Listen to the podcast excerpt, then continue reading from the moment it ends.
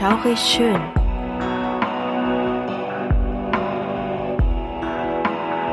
Gruselstunde per Anhalter. Der einzig wahre Podcast, der dir das Gruseln lehrt.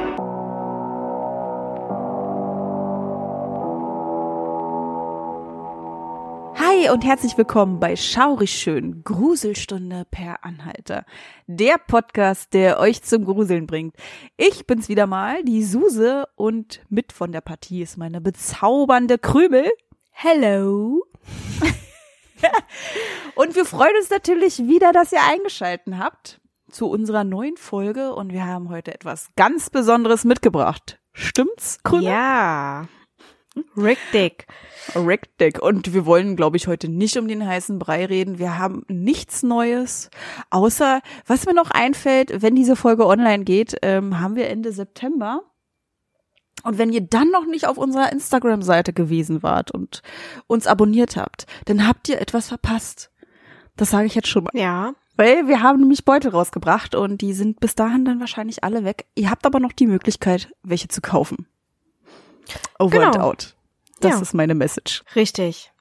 Ja, also nochmal an dieser Stelle, es lohnt sich einfach, uns zu abonnieren, Mhm. weil wir vor allen Dingen auch zum Ende des Jahres hin, Mhm. wieso, könnt ihr euch wahrscheinlich denken, auch ganz gerne mal das eine oder andere zur Verfügung stellen, was man gewinnen kann. Ja.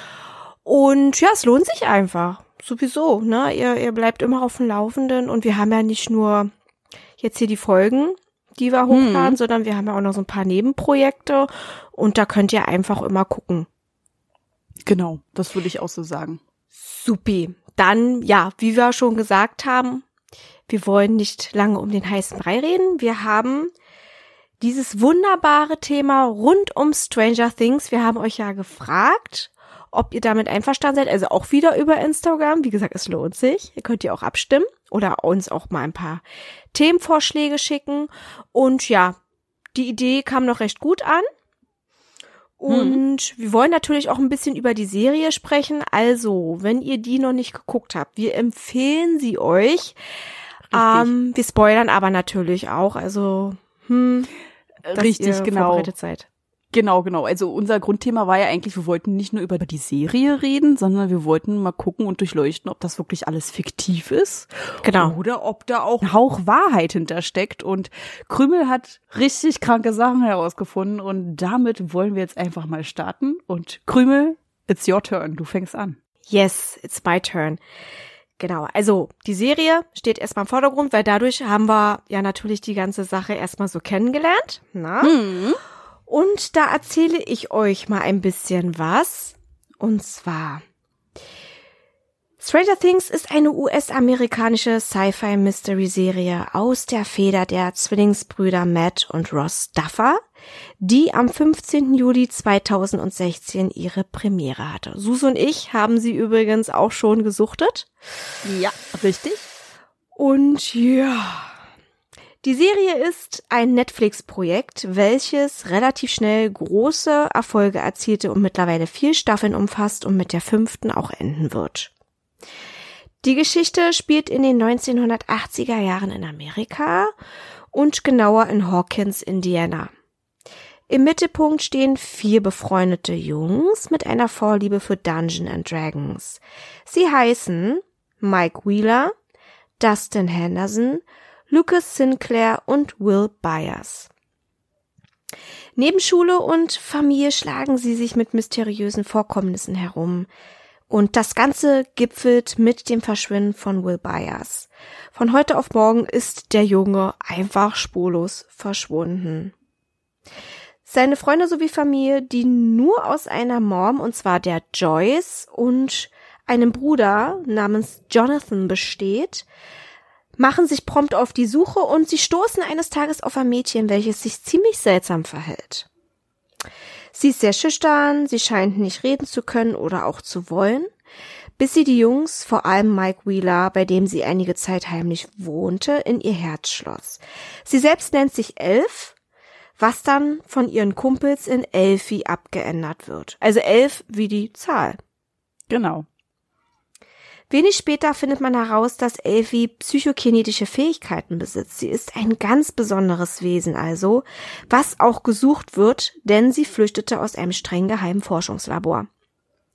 Neben ihr gibt es auch noch andere besondere Kinder. Elfie kann jedenfalls Kontakt zu Will aufnehmen, denn Will ist nicht wie die meisten irgendwann denken tot, sondern befindet sich in einer anderen Welt. Und zwar auch umgeben von Bösewichten wie den Demogorgonen. Es beginnt eine spannende Suche, der auch andere wie zum Beispiel der Cop Hopper sowie Mikes Schwester Nancy und ihr Kumpel Steve beiwohnen. Also erst sind sie zusammen und dann sind's Kumpels. Mehr oder weniger. Genau.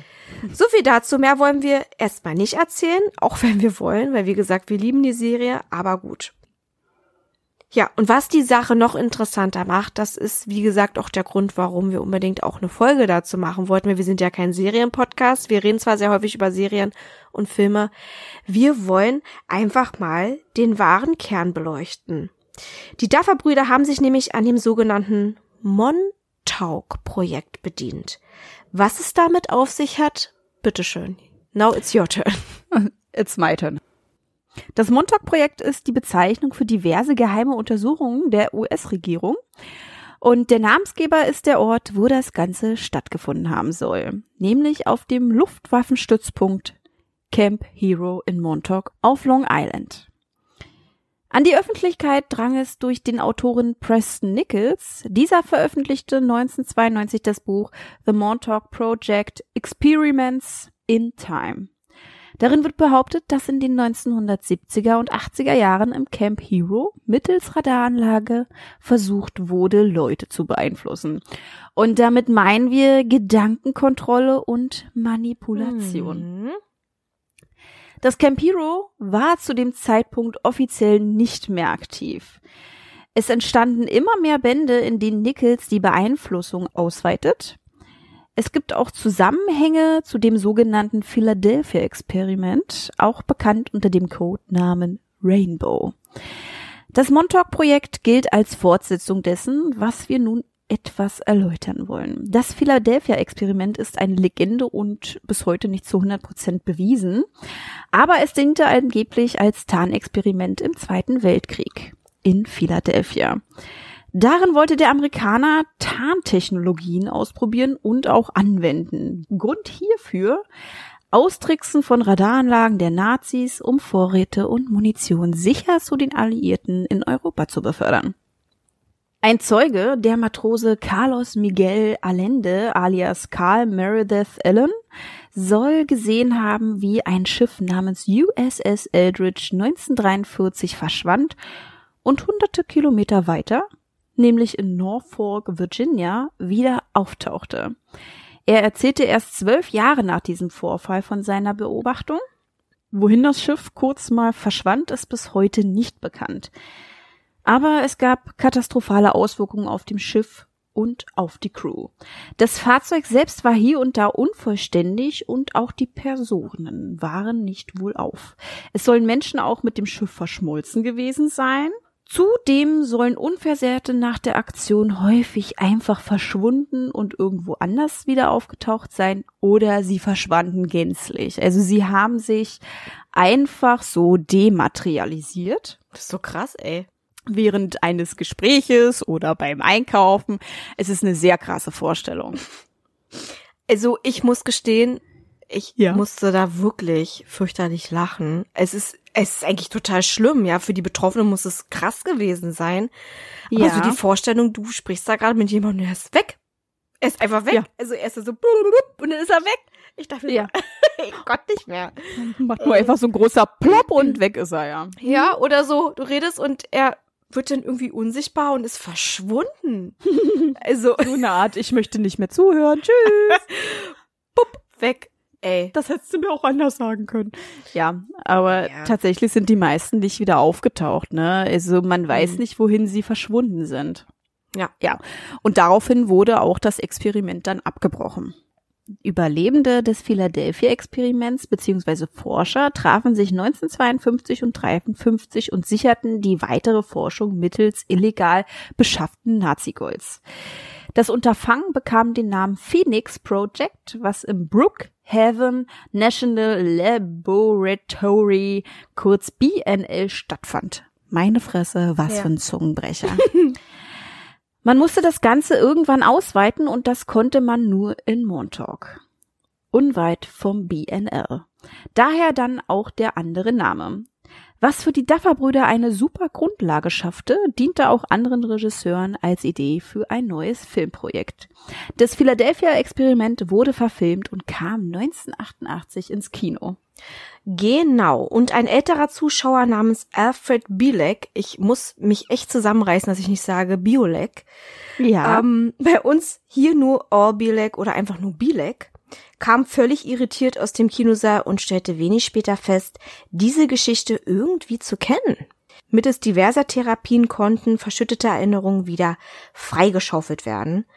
Und Bielek erinnerte sich wieder an dem Philadelphia-Experiment gearbeitet zu haben. Also er war richtig Teil davon.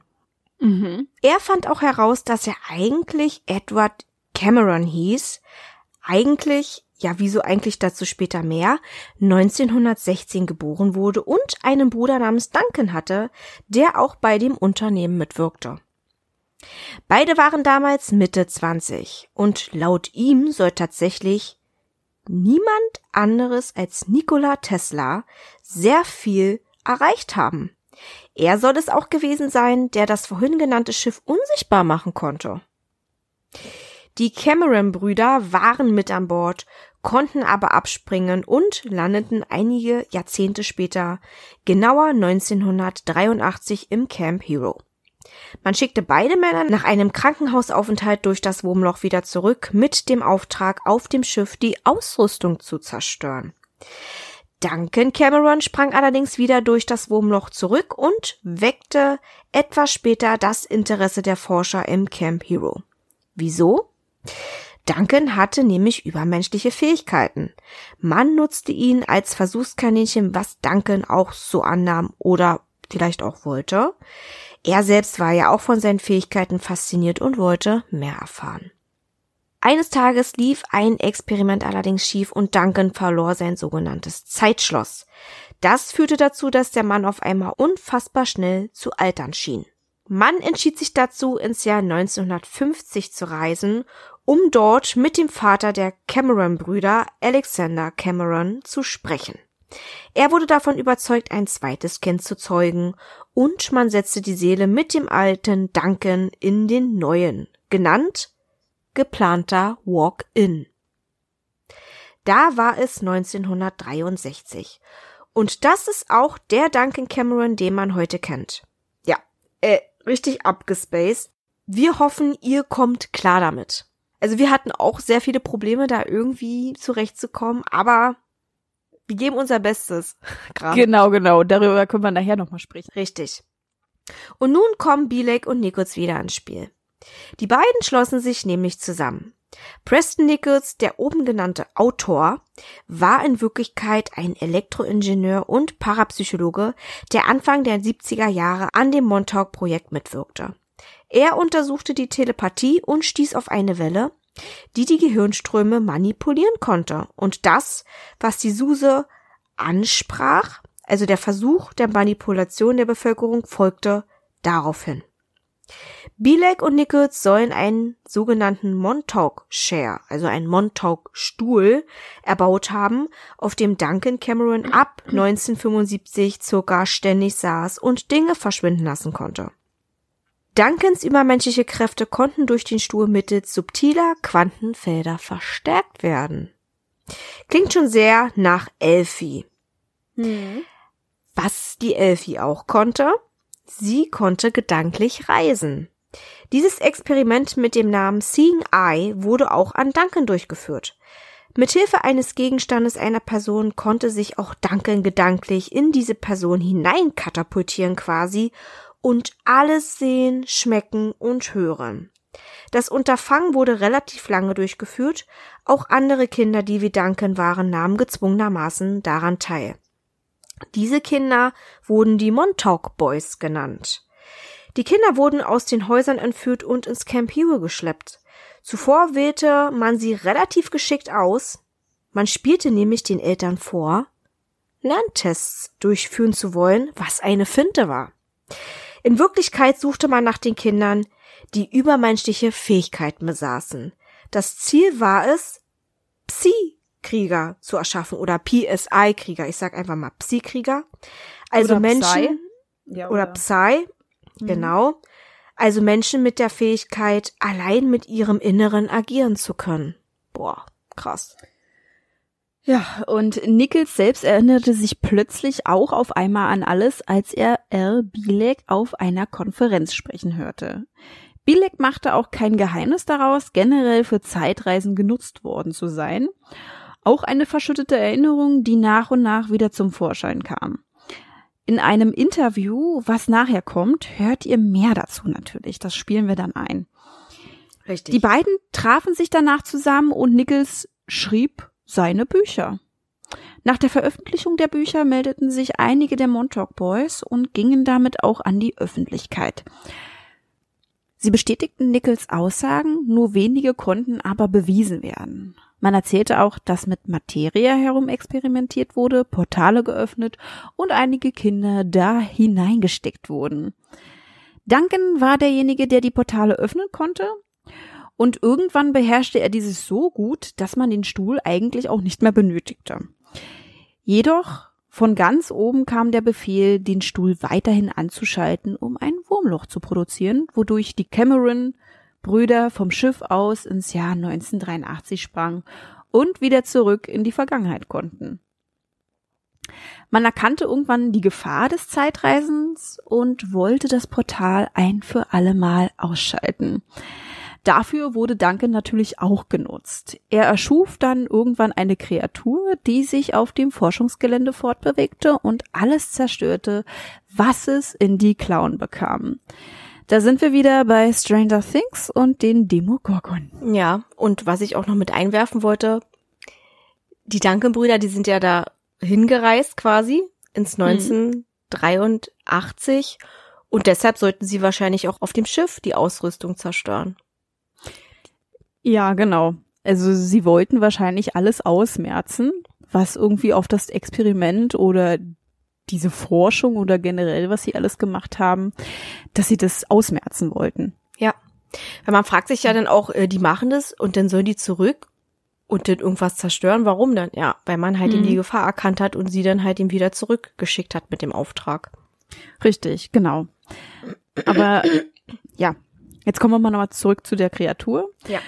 Denn jeder, der die Kreatur von Duncan gesehen hat, beschrieb sie später anders als seine Mitzeugen. Also sie sah jedes Mal anders aus. Von einem Außerirdischen bis hin zu einem Wolf oder Tiger war eigentlich alles dabei. Als das aber vorüber war, bekamen alle Zeugen und Mitarbeiter eine Gehirnwäsche. Bilek bekam dann auch angeblich seinen neuen Körper. Und da kommen wir nochmal zu Nichols zurück. Ja. Nichols haben sie auch eine Gehirnwäsche gemacht. Und als er damals Bilek denn bei der Konferenz sprechen hörte, kam diese Erinnerung dann wieder. Ne, Genau. Seine eigenen Erinnerungen zu dem ganzen Projekt, wo er mitgewirkt hat, den ganzen Experimenten. Richtig. Und wir wollten halt den bis zu dieser Stelle hier warten, weil sonst hätten wir oben schon alles ein bisschen angeschnitten, Ja. aber dort hat's einfach am besten gepasst. Deswegen, also falls ihr euch gewundert habt, hä? Nichols Genau. hat sich denn daran erinnert? Wie jetzt? Ja, weil er selber Mhm. nämlich auch. Ähm, ja. Ein Teil dessen war. Ja. Und dann halt eben auch natürlich alles vergessen sollte. Genau. Und Bileks Seele wurde in einem Mann gepflanzt, der 1927 geboren wurde. Also daher meinten wir vorhin eigentlich. Also nicht eigentlich 1916, sondern auch uneigentlich 1927. Also Etwas sehr verwirrend. Ja. Wie man aber erkennen kann, war dieses Unterfangen eher weniger erfolgreich, denn sowohl Duncan als auch Bilek und Nichols bekamen ihre Erinnerung zurück. Hm. 1984 entschied man sich dazu, die Basis komplett zu verschütten. Bilek, der 2011 verstarb, sowie Nichols behaupteten aber, dass immer noch geheim irgendwo mit Zeitreisen und Co. geforscht wird. Obwohl man ja weiß, was Zeitreisen auslösen konnten. Oder können, generell. 2008 strandete ein Tierkadaver in Long Island, den man nicht wirklich identifizieren konnte. Doch eines konnte man sehen, ein Label daran mit der Aufschrift Montauk Monsters. Mhm. Mutige Forscher wagen sich bis heute ins Camp Hero und schwören, Geräusche aus den verschütteten Tunneln zu hören. Gerüchten zufolge wird die offiziell inaktive Basis doch noch offiziell genutzt, nämlich vom Militär. Es gibt aber noch einen Vorreiter, bereits im Jahr 1923, anderer Quellen nach im Jahr 1936, sollen Zeitreisenexperimente in Deutschland stattgefunden haben. Laut einiger Forscher befanden sich im Camp Hero auch sehr viele Deutsche. Sie sollen sogar weibliche Seherinnen bzw. Medien dazu benutzt haben, mit Außerirdischen in Kontakt zu treten. Ja, aber wieso genau ausgerechnet weiblich? Keine Ahnung, aber wir haben eine Theorie. Wir denken, sie sind einfach etwas sensibler als Männer und können das vielleicht besser wahrnehmen. Ja. Und wir hatten ja von einem Interview gesprochen. Also das würden wir jetzt einschalten. Richtig.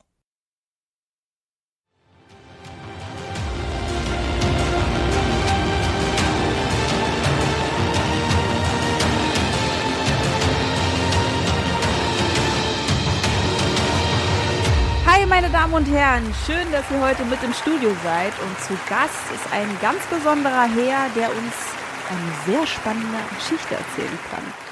Herzlich willkommen, El Bilek. Applaus, meine Damen und Herren. Hi, hi. Alles klar bei euch? Ja, ich danke auch, dass ich hier zu Gast sein darf. Wir freuen uns auch sehr, hier Sie im Studio begrüßen zu können. Und ich würde sagen, wir fangen auch gleich mal an, oder? Sehr gerne. Also wie Sie ja erzählt haben, sind Sie jetzt schon mehrfach in der Zeit gereist. Verraten ja. Sie uns Ihr Geheimnis? Wie haben Sie das gemacht? Nun, ähm, ich war im Oktober 1943 Mitglied der Besatzung ähm, des Zerstörers USS Edward und somit auch unfreiwilliger Teilnehmer des Philadelphia-Experiments. Mhm. Ähm, ja, als sie das Kraftfeld aktivierten, fiel ich halt ihm gemeinsam mit meinem Bruder Duncan Cameron über Bord. Und ja, ich kam in ein Krankenhaus im Jahr 2137 wieder zu mir. Ja, es klingt total krass, aber es ist wirklich so gewesen. Das ist richtig krass. Das kann man sich gar nicht vorstellen. Mhm, das glaube ich euch. Jedenfalls, es heißt heute immer, man habe damals nur versucht, eine Entmagnetisierung des Schiffes zum Schutz vor Magnetzündern zu bewirken. Die Regierung behauptet ja sogar, es habe das Experiment nie gegeben, aber ich habe es am eigenen Leib erlebt.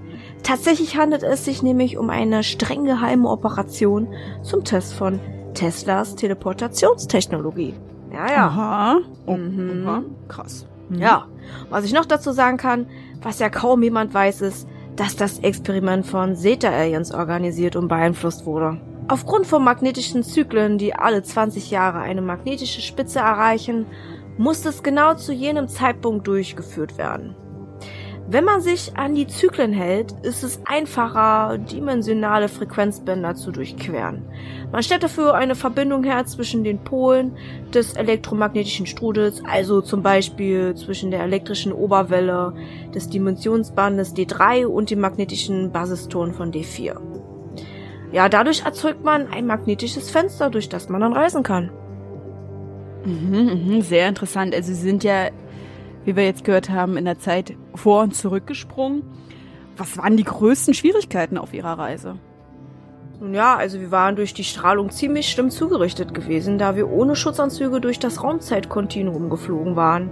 Die Ärzte im mhm. Krankenhaus brauchten vier Wochen, um mich wieder halbwegs zusammenzuflicken. Das Krankenhaus konnte ich während der gesamten sechs Wochen meines Aufenthalts in 2137 nicht verlassen. Im Fernsehen sah ich aber, dass die Ostküste sich aufgrund einer Naturkatastrophe dramatisch verändert hatte. Da fing ich halt ihm an, Fragen zu stellen. Die Überschwemmung muss wohl vor 2025 stattgefunden haben. Auch die komplette Infrastruktur der USA war infolgedessen zusammengebrochen. Also komplettes Chaos. Dazu kam noch der Dritte Weltkrieg, bei dem Atombomben eingesetzt wurden, eine verheerende Epidemie, der Zusammenbruch des Bankwesens und der Regierung sowie Gefechte mit menschenfressenden Aliens. Das Philadelphia-Experiment hat ein Loch in das Raumzeitkontinuum gerissen, durch welches die Aliens hierher gelangen konnten, ja, und Wir konnten sie besiegen, aber nach dem Ellenkrieg steht dann alles unter militärischer Kontrolle. Ja. Und 2137 gibt es keine Weltordnung mehr. Keine. Oh. Es, ja, mhm. es leben nur noch 300 Millionen Menschen auf der Erde, davon circa 50 Millionen in den Vereinigten Staaten von Amerika. Interessant. Naja. Und von 2137 aus ging es nicht wieder zurück, sondern erstmal weiter in das Jahr 2749, wo ich bis ungefähr 2751 blieb und etwas über die Kultur und Zivilisation lernen konnte, die dann völlig computergesteuert ist. Also, ja. Oh, mein Bruder Duncan war diesmal nicht dabei. Nach zwei Jahren schickte man mich wieder ins Jahr 2137 zurück, ah, wo ich dann erneut auf Duncan traf und schließlich kamen wir am 12. August 1983 auf einer Militärbasis in Montauk wieder zu uns, wo uns Hubschrauber mit Suchscheinwerfern erwarteten. Ja, und es gab eine direkte Verbindung zwischen Montauk 1983 und der USS Eldridge von 1943, ein Wurmloch. Wir wurden dorthin zurückteleportiert und ich landete wieder auf dem Schiff, bevor es 1943 rematerialisierte. So viel erstmal dazu. Und ja, mein Bruder entschied sich kurzfristig anders und sprang erneut vom Schiff zurück nach Montauk 1983.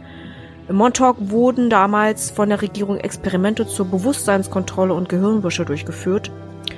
Leider missbrauchte man Duncan dort als Versuchskaninchen, aber er, er wollte ja unbedingt zurück. Ja, okay, ja. Während eines Experimentes ähm, verlor Duncan tatsächlich sein Zeitschloss.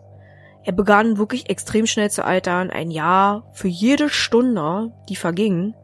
Ah, muss man sich mal vorstellen.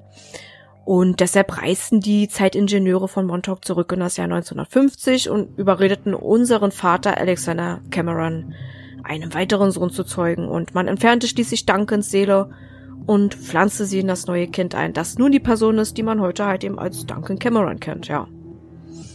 Okay. Ja, und ich selbst wurde eigentlich nicht 1927 geboren, sondern 1916 als Edward oder Ed Cameron.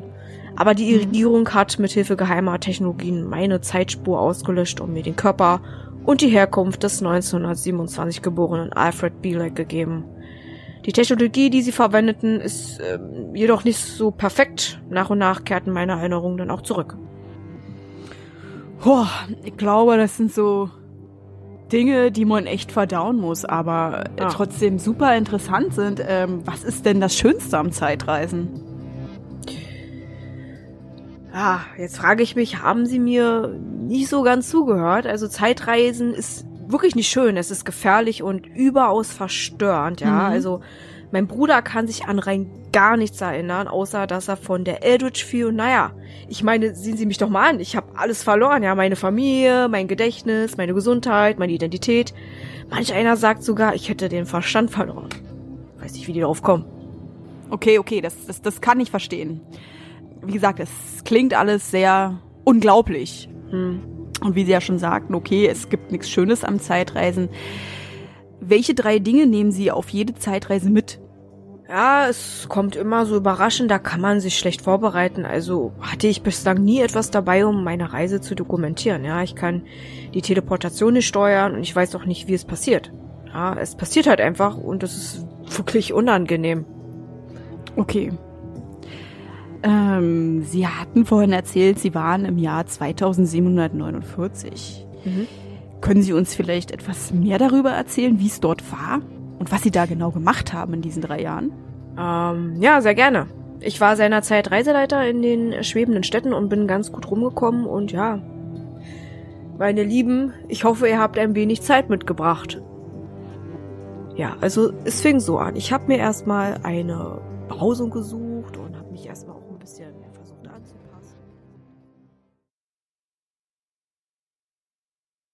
Ja, dann würde ich mal sagen, wir kommen jetzt mal zur Diskussionsrunde und ich glaube, es gibt super viel Material. Aber kommen wir jetzt erstmal zu unseren Skalen. ja. Toll. Unsere Wahrheitsskala und die Gruselskala. Was würdest du da geben, Krübel? Kommen wir erstmal zur Gruselskala. Die Wahrheitsskala, die können wir später machen.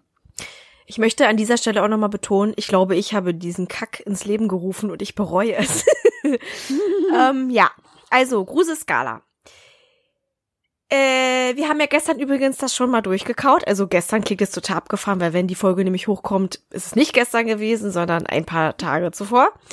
Ja. Und wir hatten nämlich dann. das passt irgendwie zu unserer, ah, zu der ganzen Folge. Ja, irgendwie passt es jetzt total, ne? Also wir reden jetzt quasi, ja, alles völlig verschoben hier zeitlich. Ähm, wir hatten gestern das Problem, wir haben uns nochmal hingesetzt und hatten das Gefühl, dass wir selber tausend Fragezeichen über den Kopf hatten nach dieser Geschichte. Wir haben uns Oh dann ja. nochmal dazu entschlossen, das auszuarbeiten und ich habe auch schon dort bei dieser Gruselskala gesagt gehabt, dass ich mich eigentlich nicht so sehr gegruselt habe, sondern ich war sehr fasziniert von der Geschichte. Und ja, aber auch das mit dem Montauk-Monster und sowas alles. Hm. Ähm, und das mit diesem Schiff, was dann ähm, weg war und wieder aufgetaucht ist und die Leute, dass die denn da auch damit verschmolzen waren. Also das fand ich schon irgendwie sehr unheimlich. Ja. Ja, das war schon, doch, also wie gesagt, nicht gänzlich ungruselig. Das war schon irgendwie gruselig. Ich würde dem Ganzen aber wirklich da eine 3 geben von 10 Mhm. Punkten. Und Wahrheitsskala kann ich ja gleich mal weitermachen. Hm. Also ich bin schon irgendwie davon überzeugt, dass es diese Forschungen gab Hm. und dass man natürlich auch Interesse hat äh, bezüglich Thema Zeitreisen. Das habe ich ja auch und du ja auch und ich wahrscheinlich auch fast jeder auf dieser Welt fragt Ja. sich, ist es denn möglich? Ich vermute aber, dass das nicht so geklappt hat. Hm. Aber dass man daran geforscht hat und dass man auch versucht hat, Kinder zu finden ähm, und die dann halt eben zu erforschen, weil die sind halt eben noch so klein und unschuldig und lassen einiges so mit sich machen. Deswegen denke ich mal auch Kinder, Erwachsene, die wehren sich da viel zu sehr oder vielleicht sind Kinder da auch ein bisschen ähm, anfälliger für solche Phänomene. Offener. Offener, hm. Spiritueller, weil sie noch ein bisschen reiner sind. Ja. Ähm, man sagt ja auch generell, äh, Kinder sind ja auch sehr anfällig fürs Paranormale, Genau. Geister etc. pp. Ja. Ja, ähm, genau. Das denke ich mal auch. Ne? Also es kann auf jeden Fall sehr, sehr viele Gründe haben. Und ja, man hat da einfach geguckt. Ne? Man, man hat da einfach versucht, irgendwas herauszufinden und zu schauen, ob es vielleicht auch eine Möglichkeit gibt, nicht direkt mit, ja, materiellem zu kämpfen, sondern vielleicht einfach mit den Gedanken irgendwas Mhm. zu probieren, zu erschaffen. Das ist schon sehr interessant. Ähm, Wahrheitsskala, Forschungsprojekt, wie gesagt, ja. Äh, Zeitreisen eher nein. Hm. Ähm, du hast ja da noch eine viel, viel bessere ähm, Antwort dazu. Ich würde auf der Wahrheitsskala ja. eine, eine 5 von 10 geben. Also genau die Hälfte, Ähm, weil. Das, das Mittelfeld, ne, weil der eine Ja. Teil irgendwo ja wahr ist und Ja. der andere Teil ist nicht wissenschaftlich Mhm. erwiesen. Richtig, ne? und auch das mit dem Monster, ich, Hm. ja, es kann irgendwas anderes gewesen sein, aber auch das mit dem Label, also wenn das stimmen sollte, das finde ich schon sehr skurril. Vielleicht war es doch einfach nur ein Scherz. Wer weiß? Äh, Mhm. Oder vielleicht war es wirklich irgendwas aus der Gegend da, was da abgehauen ist und wie sich nicht ins Wasser gesprungen ist, was auch immer. Hm. Wer Hm. weiß. Das ist, werden wir wahrscheinlich so einfach nicht erfahren. Nee. Was Ja. du denn?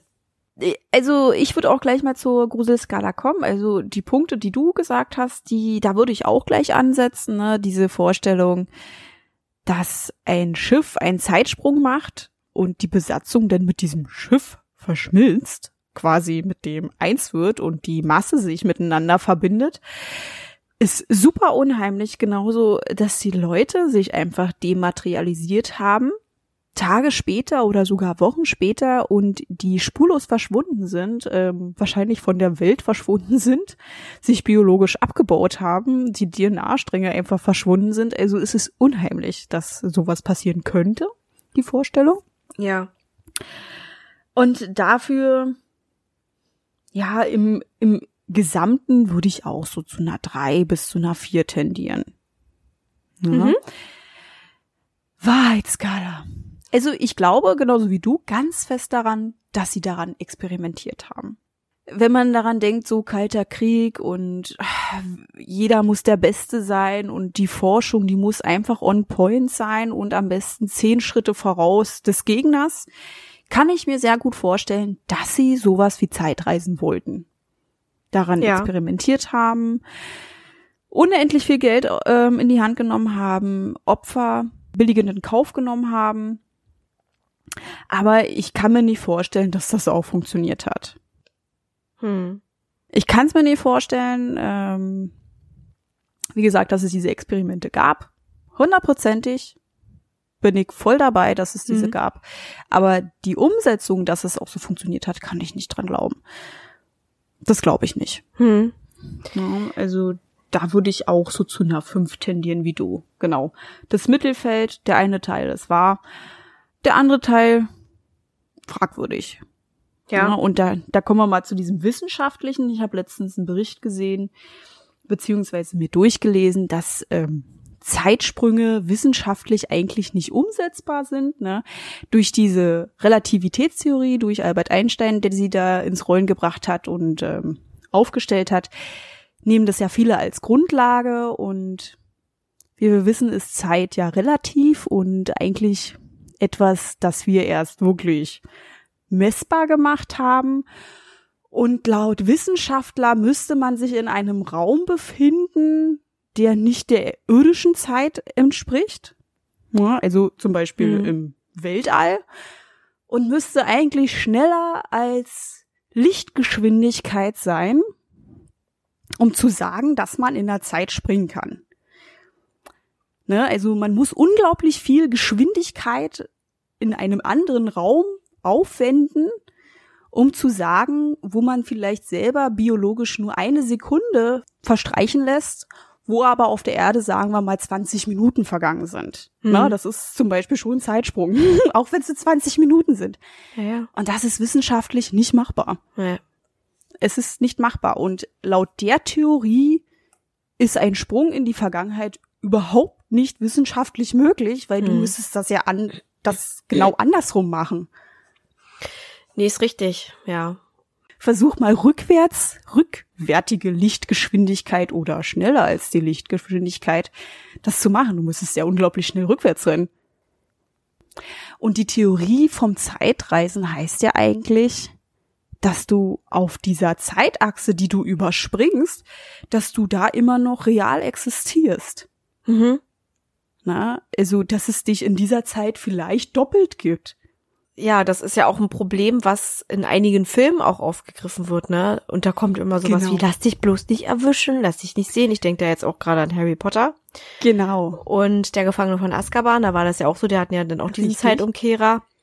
Äh, Mhm. das, man muss auch erstmal irgendwie umdenken. Ich habe die ganze Zeit Mhm. umdenken müssen. Es wäre mir auch viel zu anstrengend, dann selber betroffen zu sein und mir zu denken, ich darf mich da nicht erwischen. Ich meine, es klingt ja allein schon abgefahren, ja, also. Ja, es klingt abgefahren und es ist die Frage, kann das Universum damit umgehen? Dass es dich in den Momenten vielleicht zwei, drei, vier, fünf Mal gibt, weil ja jeder Moment, ex da existierst du ja zweimal. Ja, Ne? Und es läuft ja weiter. Also es ist die Frage, ob das Universum mit so etwas umgehen kann. Und jetzt diese wissenschaftliche Erklärung heißt es ja nur, dass du einmal vorausspringst, du aber nicht parallel zu bei dieser übersprungenen Zeit weiter existiert hast. Du springst in eine Zukunft, wo es dich nur einmal gibt. Die Zeitreisenden oder die Zeitreisentheorie heißt ja, du existierst ja trotzdem parallel und lebst dein Leben. Also es ist irgendwie komisch. ja. Ja. Und ich merke auch gerade, wie ich, nachdem du das jetzt gerade total für dich plausibel erklärt hast, einen riesen Knoten im Gehirn habe. ich kann sowas, ich kann sowas nicht raffen. Das geht nicht. Also ich weiß schon, was da Ja. die ähm, ganzen Probleme sind, ne, die Problematik, die dahinter steckt, die erkennt man. Ja. Ich raff das aber alles nicht. Das wäre mir alles viel zu kompliziert. Ich würde das allein schon, weil es so kompliziert ist, nicht machen. Weil mir es zu Ja. blöde ist. Das ist mir zu stressig. Wirklich. Es ist zu stressig, ja. Und die Frage ist, ist es wirklich umsetzbar? Es kann natürlich sein, dass etwas außerhalb unserer Existenz existiert oder unseres Wissens. Wir benutzen ja auch nur wirklich einen Bruchteil unseres Gehirns. Mhm, ja. Wir wissen gar nicht, was alles möglich ist. Wir wissen nicht, was existiert. Wir sind gerade mal am Anfang der Forschung. Wie lange praktizieren wir das? Na, wie viel wissen wir überhaupt? Das ist ja auch genauso mit diesem schwarzen Loch. Was ist das schwarze Loch? Was befindet sich dahinter? Viele Ja. denken ja auch, dass es auch ein Wurmloch ist. Hm. Die Zeit verschiebt, das Universum verschiebt, in dem wir jetzt aktiv leben. Wir wissen es nicht. Wir werden es auch wahrscheinlich nie erfahren, weil wir nicht wissen, was mit uns als Person, als feste Masse in so einem Wurmloch eigentlich passiert. Ich finde das mit dem Universum auch generell gruselig. Dieses Ja. Unendliche und dieses, diese Vorstellung, wenn du da zum Beispiel mit irgendeinem Raumschiff, Ja. Raumschiff, klingt irgendwie total gerade komisch. Abgespaced, ja. Heißt doch Aber es Raumschiff, ist- oder? Ja, es heißt Raumschiff. Das war natürlich nicht so ernst gemeint, die Frage. Ähm, ja, jedenfalls, wenn du dann halt eben mit so einer Rakete, Raumschiff, was auch immer, da rumfliegst und Mhm. irgendwas machst. Ich fand es immer so schlimm, diese Vorstellung, dass du dann draußen irgendwas reparieren musst und sich dann da irgendein Gurt löst und du dann da durch, durch, durch das Universum fliegst. Und du Ja. kommst die wieder zurück. Du bist dann einfach weg und du fliegst und du fliegst, klar, irgendwann stirbst du. Ähm, ich sag ja Mhm. nur Druck und Sauerstoff und all, alles. Ne? Ähm, du wirst jetzt nicht verhungern, das wird recht schnell gehen, denke ich. Äh, Mhm. ah, ey, das ist doch einfach, das ist doch einfach nur krass, finde ich. Also, Mann, Mhm. ey. Ich finde es auch super interessant mit Planeten und allem, ne? Und dass es irgendwo auf der Welt auch noch irgendein anderes, auf der Welt sage ich schon, irgendwo im Universum auch noch anderes Leben gibt. Also das ist so Mhm. interessant, aber es ist auch so unheimlich zugleich, weil das so unendlich ist und so unerforscht und Ja, also tatsächlich hatte ich damals wirklich existenzielle Krise deswegen. Wenn man das alles im Vergleich stellt, sind wir ein Mikro, Mikro, Mikroorganismus in diesem ganzen Universum und eigentlich sind wir gar nichts wert. Und das kann einfach so von heute auf morgen zerstört werden durch äußere Einflüsse. Wissenschaftler sagen auch ungefähr in 3000 Jahren. Es ist zwar unendlich viel Zeit, aber es ist nicht viel Zeit für, für die Welt, ne, wenn man mal vergleicht, dass sie schon Milliarden von Jahren alt ist, Ja. dass ungefähr in 3000 Jahren ein anderes Universum mit unserem kollidiert. Heißt, es wird die Welt, auf der wir leben und das Sonnensystem so nicht mehr geben. Es wird sich etwas Neues entwickeln. ja. Und es sind total normale Prozesse da draußen. Deswegen hattest du eine Krise, ja? Ja. Einfach dieser Vergleich, dass du einfach nur ein Staubkorn im Nichts bist Ja. im Vergleich zu dem da draußen, das ja überhaupt nicht erforscht ist. Ne? Also die haben ja schon Ewigkeiten gebraucht für unser Universum und werden auch immer noch Ewigkeiten brauchen. Ja. Es ist alles so unerreichbar und unendlich, während wir eigentlich endlich sind. Ne? Also unsere Zeit ist fest bemessen, unsere Zeit wird ablaufen. Das da draußen wird's, wie es aussieht, für immer geben. Ja, das ist irgendwie komisch. Da, deswegen Ja. Hattest du eine Krise, okay. Ja, das ist schon irgendwie komisch, weil man sich so denkt, also man selber hat sich ja und man denkt, man kann auch so viel bewirken und man ist so wichtig vielleicht auch, ne? Weil Mhm. Jeder ist wichtig, gar keine Frage, aber wir sind alle sterblich. Und uns wird's halt eben nicht ewig geben und irgendwann sind wir dann auch vergessen. Ja. Und die Welt dreht sich weiter und das Leben entsteht weiter. Das ist schon sehr unheimlich und auch so furchtbar, wenn man nicht daran teilnehmen darf. Für Mhm. immer, ne? Irgendwie auch gut, weil das ist ja auch, ähm, glaube ich, ein ganz großer Fluch, wenn du irgendwann mal die Möglichkeit hast, ewig zu leben. Hm. Weil das ist Nee. dann so, wofür lebst Das du denn? Na? Das ist ja. dann so. Aber irgendwie trotzdem ist die Vorstellung auch ein bisschen unheimlich zu wissen, dich gibt's irgendwann nicht mehr und es geht weiter. Äh, Ja. Darum ging's mir eigentlich gar nicht. Mir ging's einfach nur im Vergleich dazu, was äh, da draußen für unendliche Weiten sind Mhm. und wir eigentlich in einem riesengroßen Nichts sind. Ganz komisch erklärt. Ne? Ja, ich verstehe das Dieser schon. rau Mhm. räumliche Vergleich, Ja. das hat mir einfach Angst gemacht. Das verstehe ich. Ne? Und mir macht zum Beispiel diese Vorstellung Angst mit diesem, es geht weiter. Hm. Und es ist eigentlich egal. Gerade. Ja, natürlich. Irgendwie Natürlich. alles, ja.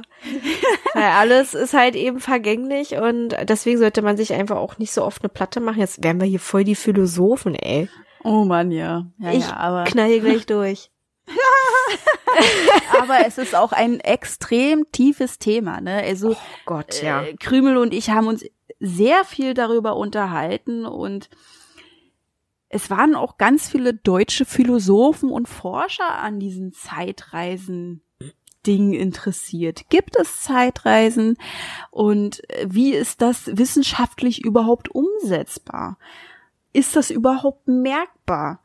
Ne, weil man fragt sich ja immer, wenn es sowas geben würde, würde man es nicht nutzen, aber wenn es passiert ist, ist es für unser eins überhaupt noch merkbar? Weil wenn die Vergangenheit umgeändert wurde, ist es für uns in der Gegenwart ja nicht mehr merkbar, weil das ja auch schon umgeschrieben wurde. Weißt du, wie ich das Ja, meine? Das ist richtig, weil es ja passiert ist und du lebst ja einfach in der Gegenwart dann weiter. Richtig, genau. Du merkst es ja nicht, dass da jemand gerade dran rumgedreht hat, weil es ja weitergeht. Genau, genau. Es gab ja unendlich viel Zeit vor dir, ja, die dann einfach verlaufen ist. Und wenn es davor eine andere Zeit gab, die, die wird ja dann nicht mehr niedergeschrieben worden sein, weil Mhm. diese Zeitachse ja dann ausgelöscht wurde durch die andere Zeitachse. Also extrem tiefgründig und ja, die Frage Ja, zu aber dem, interessant. ob es, ja, sehr interessant. Und die Frage einfach, gibt es Zeitreisen? Möchte Ja. man Zeitreisen? Ich glaube wahrscheinlich schon, dass es sehr viele gibt, die da draußen gerne Zeitreisen möchten und die vielleicht ihren damaligen Ich sagen, hm, mach mal das nicht so und ähm, ja, komm mal bloß nicht mit dem zusammen oder hm, wenn dir das passiert, mach mal nicht so, wie das ich das damals gemacht habe. Aber wir würden dann vielleicht aus unseren Fehlern nicht anfangen zu lernen, ja. wenn es uns so leicht gemacht werden würde. Ja, ja, ich verstehe das schon. Na klar hat man manchmal so den Wunsch, die Zeit zurückzudrehen zumindest und mit dem Mhm. Wissen in die Vergangenheit zu rutschen. Genau. Ähm, ja, aber so ist es nun mal, so ist das Leben. Also ich persönlich habe keinen Bock. Es gibt ja halt eben, wie wir ja schon festgestellt haben, Menschen wie Our Bilek, die behaupten, sie selber ähm, wären da jetzt auch schon, ja, ich sag oh, ich weiß. Er heißt, äh, Entschuldigung. Alles Es gut. gibt ja auch Menschen, wie wir wissen, wie Bilek, die behaupten, dass sie auch schon mal durch die Zeit gereist sind. Und er hat das ja auch ziemlich häufig gemacht, wie wir ja jetzt auch wissen. Ne? Also er, er war ja jetzt nicht nur ähm, bei diesen ganzen Projekten ein Teil, sondern er war ja auch ähm, in der Zukunft und hat dann da ähm, sehr viel erlebt, wie wir erfahren haben. Das klingt schon wirklich krass. Also wie gesagt, jetzt kommen wir mal auf die Sache von vorhin zurück, was wir angeschnitten haben. Wir haben uns dann, als wir das erste Mal das Ganze aufgenommen haben, gefragt, äh, weil ja auch so viele Zeitsprünge waren und hier und dort und 1950 und dies und das und warum denn eigentlich? Wir haben dann festgestellt, wir müssen da, glaube ich, noch ein bisschen weiter kramen in der Kiste. Mhm. Und das ist dann jetzt daraus entstanden. Es ist wirklich absolut Science Fiction. Mhm. Ähm, auch super interessant und einfach auch mal was anderes, finde ich. Wir machen ja dann auch jetzt bei der nächsten Folge, also die, die dann darauf kommt, weiter mit Science Fiction. Ja. Ähm, deswegen, also es passt alles sehr, sehr gut. Und Mhm. Stranger Things ist ja auch so eine Sache, ähm, die hat uns ja auch sehr geflasht. Ich habe viel, viel früher angefangen als du und habe dich dann irgendwann angesteckt, weil ich auch unbedingt eine Folge äh, machen wollte, ne? Mhm. Genau.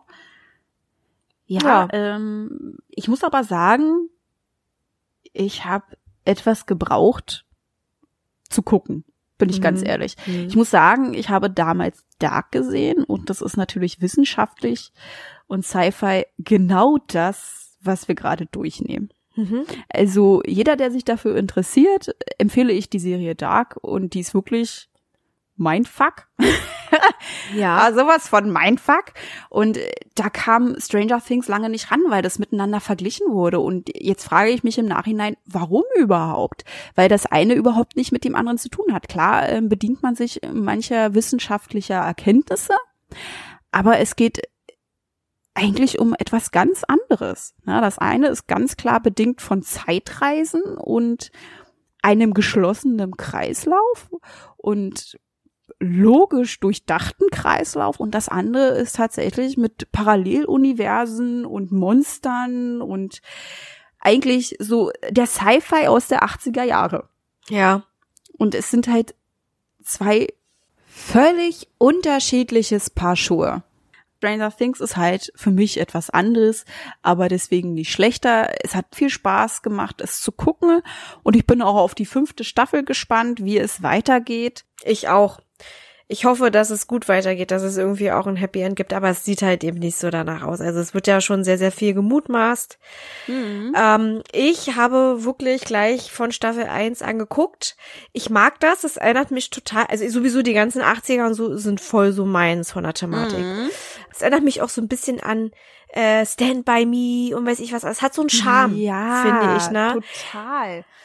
Und ja, und dann die Kinder, wie sie dann ähm, auf ihrem Fahrrad durch die Gegend radeln. Sie haben beste Freunde. Amerika zu der Zeit ist sowieso total speziell gewesen. Mhm. Ähm, das hat schon irgendeinen Charme. Das mag man. Ähm, äh, deshalb hat's mich sofort geflasht. Aber es war anfangs auch so ein bisschen schleppend, weil es halt eben Kinder sind, ne? Die erleben dann da irgendwas und es ist schon sehr unheimlich und es steigert sich dann extrem, ne? Die werden dann immer größer.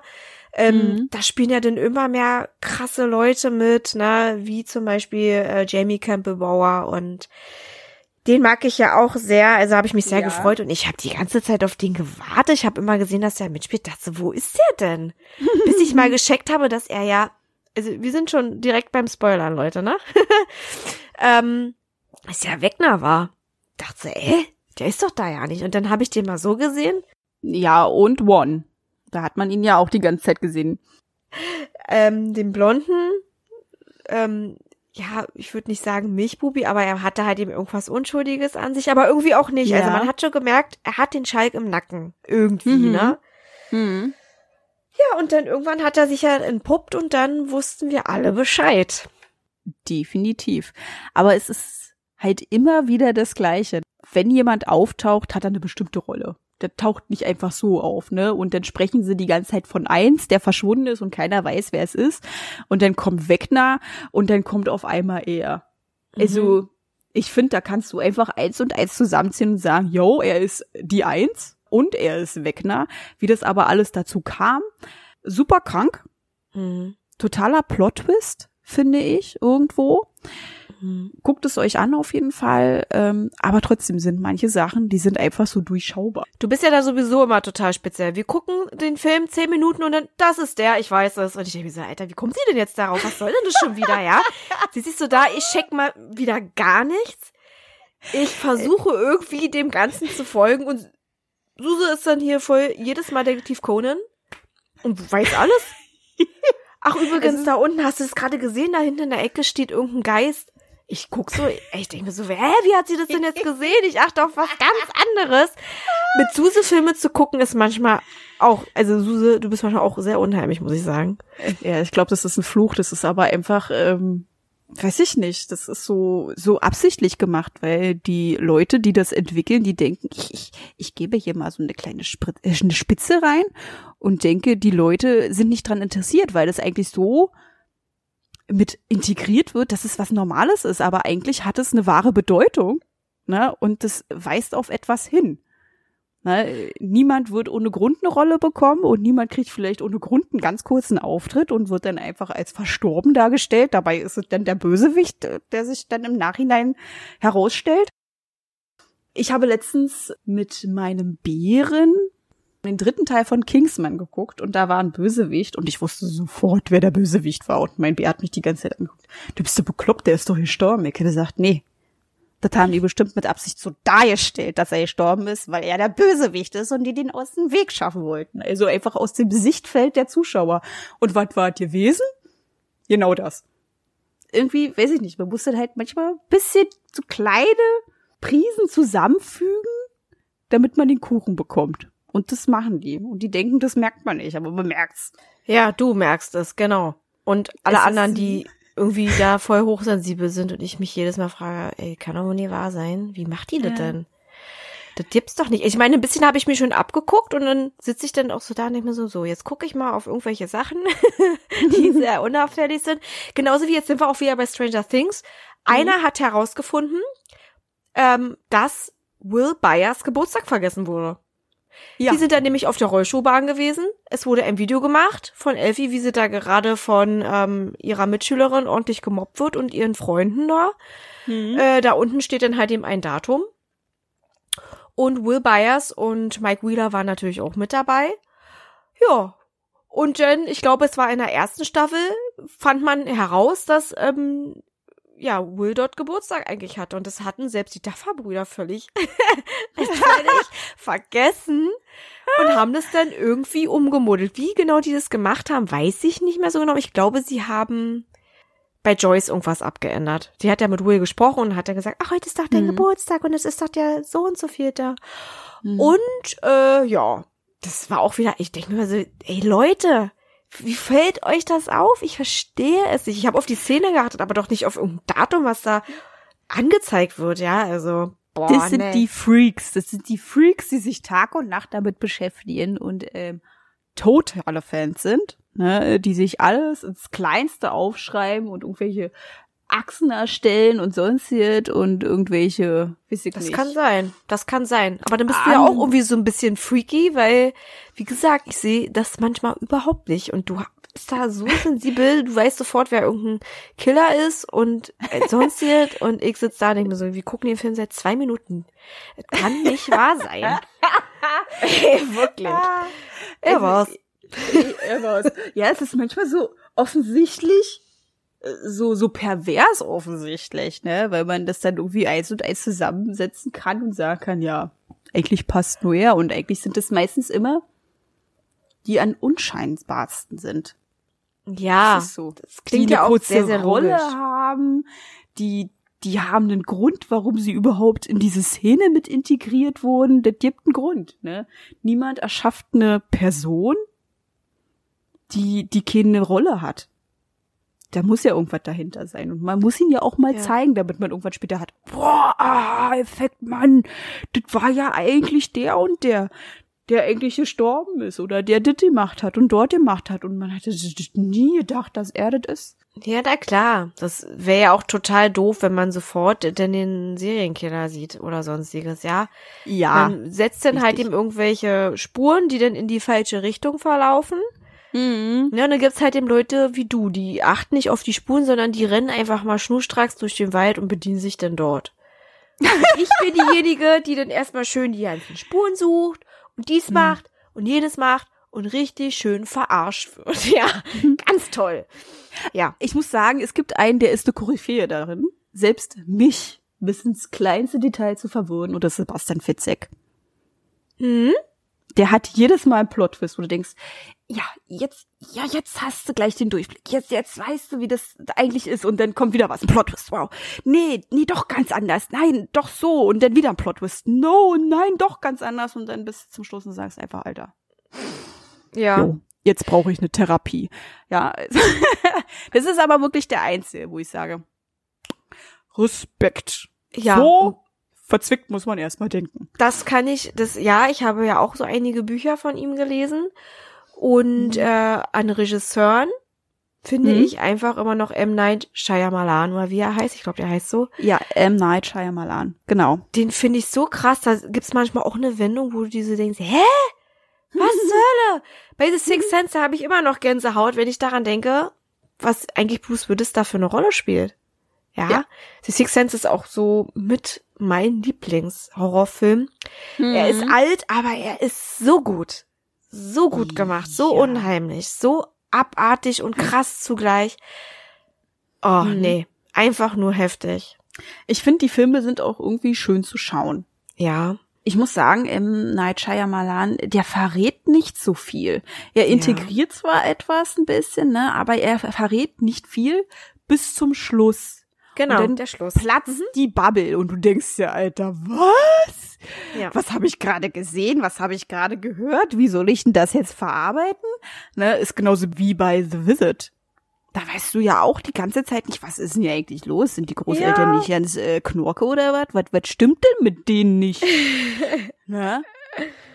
Bis sich dann irgendwann mal herausstellt, Achtung, Spoiler, das sind irgendwelche Irren, die deren Großeltern umgebracht haben und sich einfach da als ihre Großeltern ausgegeben haben, in der Hoffnung, dass sie sich vielleicht nicht mehr an die erinnern. Ja. Ich weiß nicht, ob du dich daran noch erinnern kannst. Also, das war auch so ein Plot-Twist, wo du gedacht hast, Alter, was? Ja, ich kann mich daran erinnern. Es gab auch sehr viele Szenen, die habe ich bis heute verdrängt. Ich fand die beiden Schauspieler auch, also die beiden ähm, Kinder fand ich echt gut. Ich fand den Jungen Mhm. auch total talentiert. Der hat es echt Mhm. gut rübergebracht. Es war schon sehr, sehr gut. Den Film habe ich auch nur einmal bisher gesehen und Ja. dann nicht mehr. Also das ist so ein Film, okay, den, den habe ich mir einmal angeguckt. Er war krass, aber ich würde es jetzt nicht ein zweites Mal tun, bin ich. Also bisher hat ist es nicht passiert. Ich gebe euch Ja, Briefesiege, wenn ich die Folge beende, mache ich wieder also Visit an. Also, Ja. ja, ja das stimmt. Ich habe mir jetzt auch nicht mehr weiter angeguckt, weil es ja eigentlich, äh, man denkt ja immer die ganze Zeit, das ist irgendwas Paranormales. Mhm. Ne? Weil es halt so so ein bisschen dargestellt wird, ne? Aber dabei Ja. ist es ja was rein Kriminelles, ne? Dass das einfach irgendwelche Irren sind. Ja. Ja, aber gucken dir gerne an. Ähm, wollen wir noch mal zurück zu Al Bielek kommen? Können wir gerne machen. Ähm, wir haben doch gerade das Interview gehört und wie krass sind einfach seine Vorhersagen vor 2025 mit der Epidemie, der Bankenkrise, dem ent eventuellen dritten Weltkrieg mit Atombomben. Alter. Das ist krass, ne? Ey. Ey, wirklich. Äh, ja, während wir das äh, aufgenommen haben, war übrigens auch wieder sehr, sehr schön. Danke dafür. Mhm. War, war cool. Wir haben uns auch vorher so ein bisschen ja, amüsiert. Ihr kennt uns ja. Wir nehmen das manchmal alles ein bisschen aufs Korn und das ist auch nicht böse gemeint. Wir sind halt eben sehr zwei, also wirklich zwei sehr humorvolle Mädels, wollte ich eigentlich sagen. Nicht äh, humorvolle zwei Mädels. Nee, ihr wisst schon. Ähm, und das war auch lustig, ne? Irgendwie, aber dann, als wir das da gelesen haben und er hat das so gesagt, also wir haben das Interview von einer Website. Den Link werden wir auf jeden Fall unter die Beschreibung packen. Also das ist so, so heftig, weil das dann stimmt und dann war das alles nicht mehr so amüsant irgendwie. Ne? Weil die Vorstellung ist einfach nur krass, wie er denn da, darüber so plaudert, als hätte er gestern Plätzchen gebacken und erzählt dir, wie er das gemacht hat. Das war irgendwie so, ja, na, wer uns kennt, der weiß, dass wir dann gerne auch mal ein bisschen abspacken. Und äh, Genau. ja, und du meintest auch so, dann hat, Susa hat mich dann unterbrochen und meinte, cool, Alter, wie krass ist das denn? Das stimmt. Ja. Wir stehen ja kurz vor einer riesenfetten Krise und vor einem Ja. Krieg, ne? Und wie wahr diese Worte sind und wir wissen nicht zu 100 Prozent, wann dieses Interview war, aber diese Krise hat zu diesem Zeitpunkt noch nicht existiert und auch nicht die Pandemie und sowas, ne? Ja. Das naja, ist so Bilek krass. ist ja 2011 verstorben. Richtig, also muss es ja kurze Zeit vorher passiert sein, wahrscheinlich Ja. 2008, 2007. Sowieso, in dem Dreh. Und wir saßen einfach da und haben gesagt, wow. Mhm. Jetzt fehlen nur noch die Aliens. Ja, vielleicht kommen die ja auch noch. Die Menschen fressen, dann vielleicht sind sie auch schon unter uns und wir wissen nur nicht, dass sie da sind. Sie sich getan Laut haben. Theorie sollen so oder so unter uns Aliens leben. Ohne dass wir es wissen. Ja. Laut. Theorie von manchen Menschen. Kann Ja. sein, wir wissen es nicht. Ne? Also, Ja. äh, wie gesagt, äh, Spezien außerhalb unserer Welt schließe ich nicht aus. Wasser kann es überall geben und mit Wasser gibt's Leben. Ja, absolut. Daher kann ich nicht nur sagen, dass es nur bei uns außer, wir sind ja auch demnach Außerirdische, ne, für andere. Ja. Wir sind ja auch nur eine Existenz auf einem Planeten. Warum sollte es die nicht woanders auch geben? Wäre ein bisschen Ja. frech, wenn wir sagen, wir wären die einzige Existenz da draußen in einem Mhm. unendlichen Universum. Da gibt's kein Ende. Stimmt, darüber haben wir auch schon ähm, beim Diatlov-Pass gesprochen. genau. Ne, also ich äh, stimme dem auch sehr zu. Ich denke auch, dass es da irgendwo irgendwelche anderen noch gibt. Hm. Aber ob's menschenfressende Aliens gibt, ich weiß es nicht. Ja, ich weiß es auch nicht. Jedenfalls hat Bilek gesagt, es soll so sein. Und vieles hat halt eben jetzt wirklich übereingestimmt. Hm. Das war irgendwie sehr unheimlich. Ja, das war Ja. super unheimlich. Generell diese ganze Konstellation, die uns total ins Wanken gebracht hat gestern. Mhm. Äh, Dieses ganze miteinander verzwickt sein und warum, wieso, weshalb und warum wurde Cameron in einen neuen Körper gesteckt und ach, Richtig. wir waren total verwirrt gewesen, klar Ja.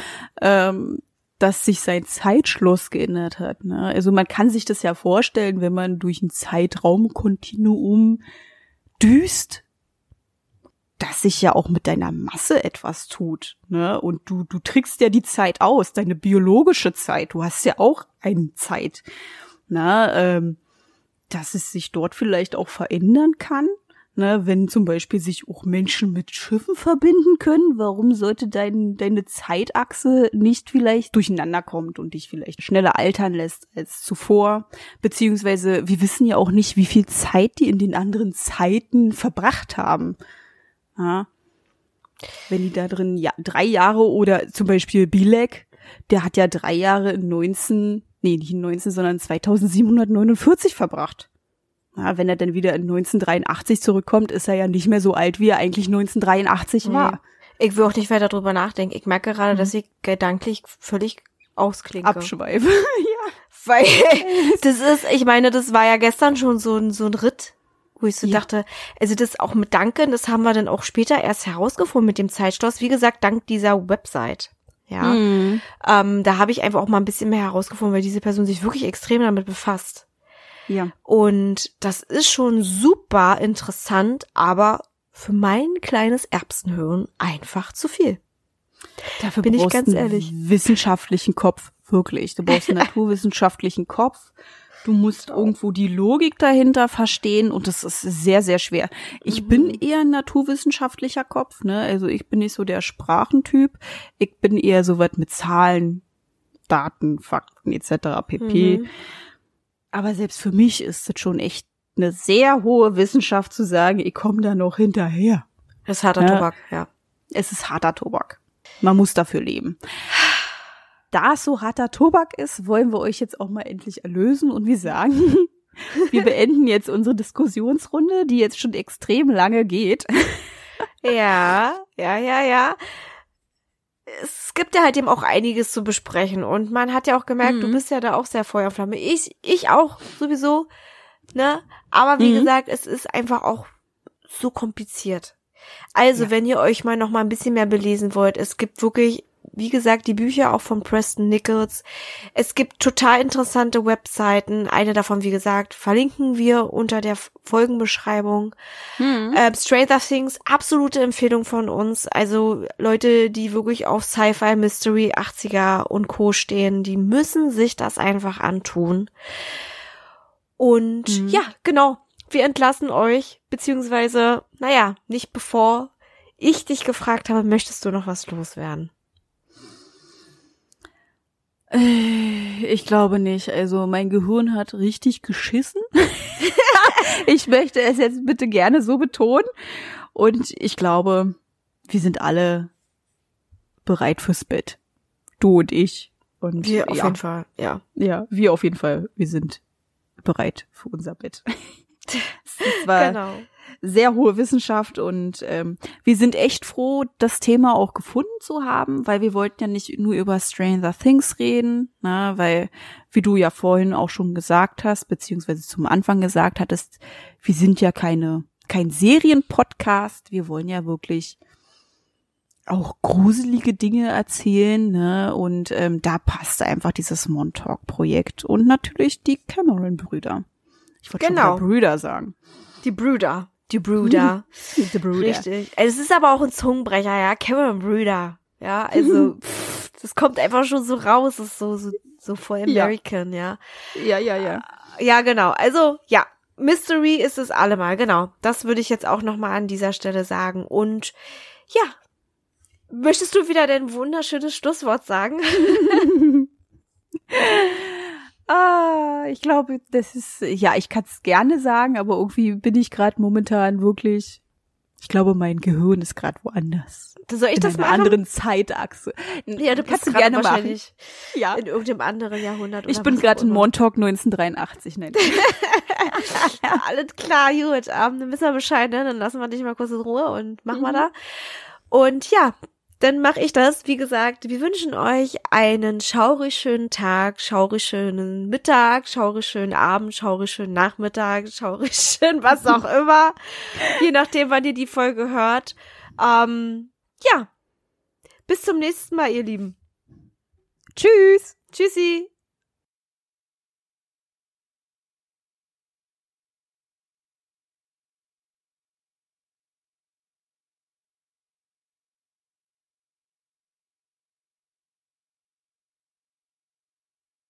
Halt, bevor wir es noch vergessen.